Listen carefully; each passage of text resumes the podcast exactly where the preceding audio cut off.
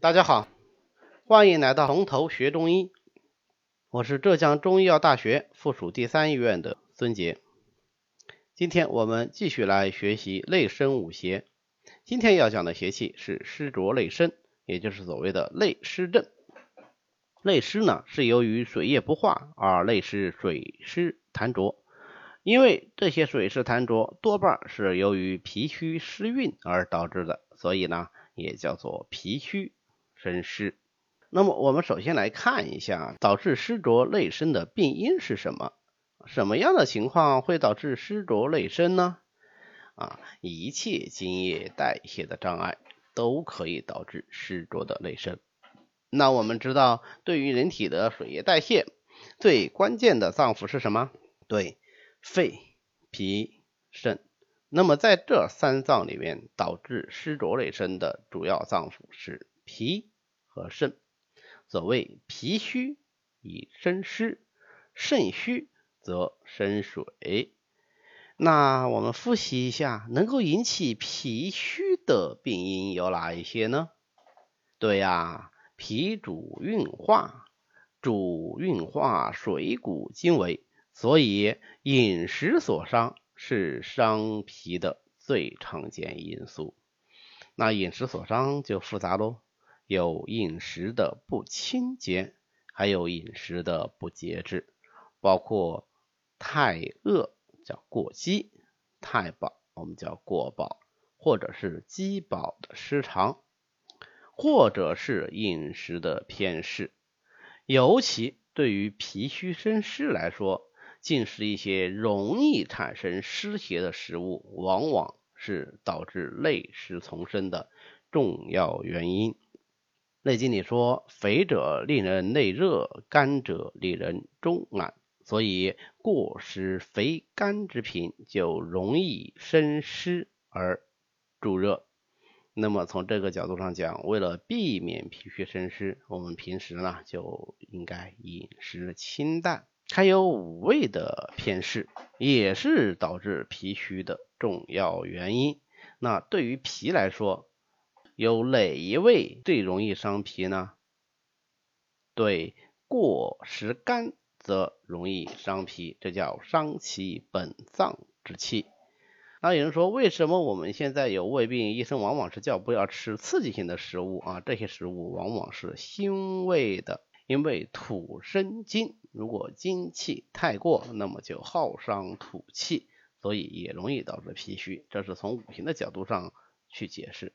大家可以看到啊，这种解释其实并不是特别的顺畅，或者说是有一点牵强的。其实更直接的解释是什么呢？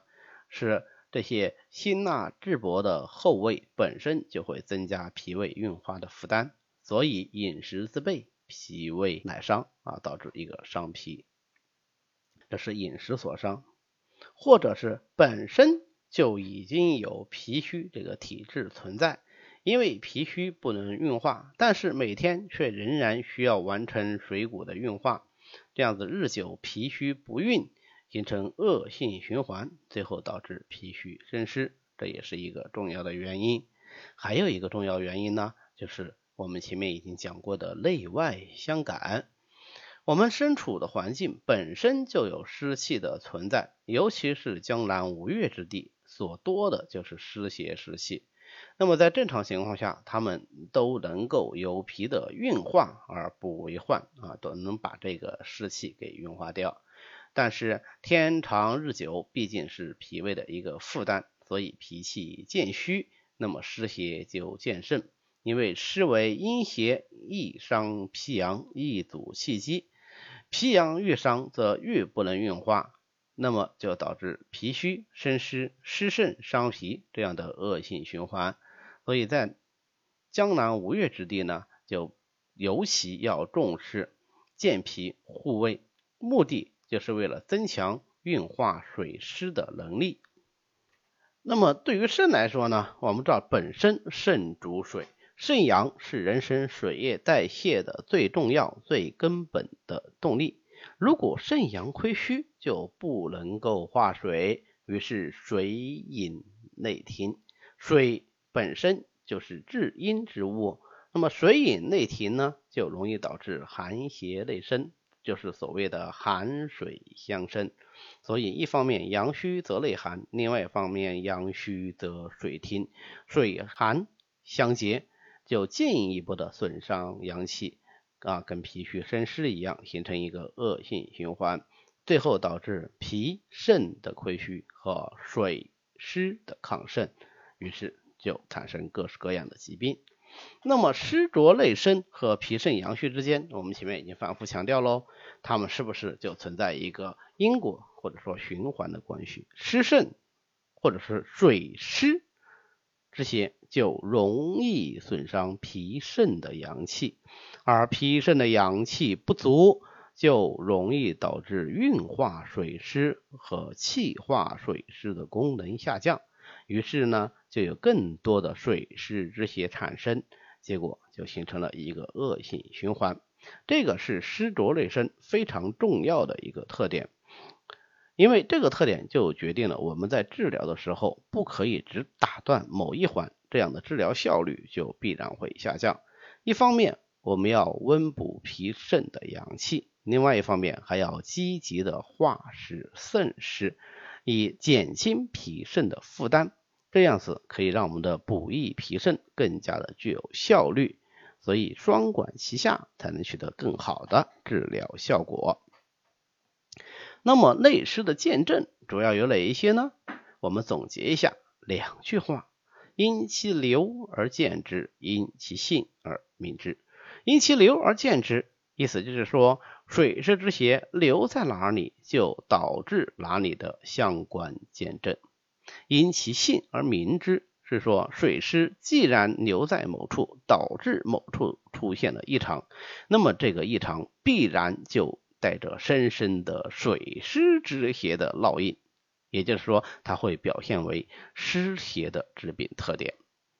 我们来举个例子看一下，比如说，如果湿邪。阻滞经络，那么它就会导致经络的相关病变。比如，如果是阻滞在头部的经络，就会出现头部沉重如果。沉重如果，这个都是湿邪连滞重浊的致病特点导致的。所谓如果，就是仿佛有一个毛巾或者是一个头巾把整个头裹起来了，不透气啊，这样的感觉。你看，这个不就是湿性重浊连滞吗？如果是阻滞在肢体的经脉呢，就出现肢体的重浊啊，不但觉得肢体乏力，而且觉得沉重浊而不去，这个也是湿性重浊的特点表现，或者表现为关节的活动不利，甚至于肿痛。那如果是出现肿痛的话，它往往会同时伴有局部的沉重感，甚至是麻木感，这个也是由湿邪阻滞阳气、湿性重浊所引起来的。你看它是不是因其流而见之局部的症状，因其性而明之湿性重浊、湿性黏腻？那如果是湿犯上焦呢？我们按照这样的规律推导一下，既然犯上焦，上焦无非心肺。因为湿邪一阻气机，所以肺气必然不利，所以就表现为胸部的阳气不展，所以有胸闷的症状。肺气不利，肺气胀逆而不能降，就会出现咳嗽。如果是湿阻中焦呢？这当然是湿邪或者说湿自内生最常见的一种情况了，因为本身内湿与脾胃的关系与中焦的关系就非常的密切。那么它就会出现脘腹的痞满，这是为什么？对，因为湿邪阻滞了中焦的阳气，中焦阳气不利，就出现了脘腹的痞闷胀满啊，简称脘腹痞满。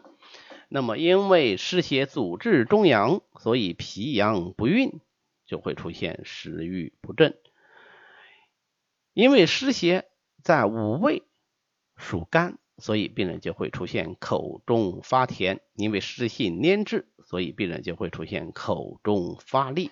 啊，我们经常把它合在一起，叫做口甜口腻。啊，有意思是这两个症状也往往会同时出现。实际上，湿邪中阻除了会出现口甜、会出现口腻以外，还会出现口中淡而无味。这是因为湿邪阻滞了中焦阳气，阳气不能运化，所以口中淡而无味。如果是湿邪阻滞下焦呢？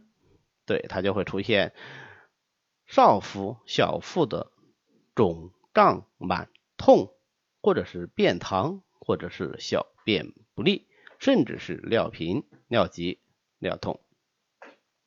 需要指出的是，如果单纯的内湿的话，是不会出现尿频、尿急、尿痛的，而是出现为什么排尿不畅。只有当它湿久瘀而化热，出现湿热组织下焦的时候，才有可能出现尿频、尿急、尿痛。好，如果是水湿泛滥于肌肤呢？对，那就是水肿病了。好，那么内湿的病机特点我们就讲到这里，谢谢大家。如果您对我们的讲课感兴趣，也欢迎您在喜马拉雅上订阅《从头学中医》，这样你就可以看到我们的最新内容了。也欢迎您在我们的音频下直接留言，这样我们可以探讨一些大家感兴趣的中医问题。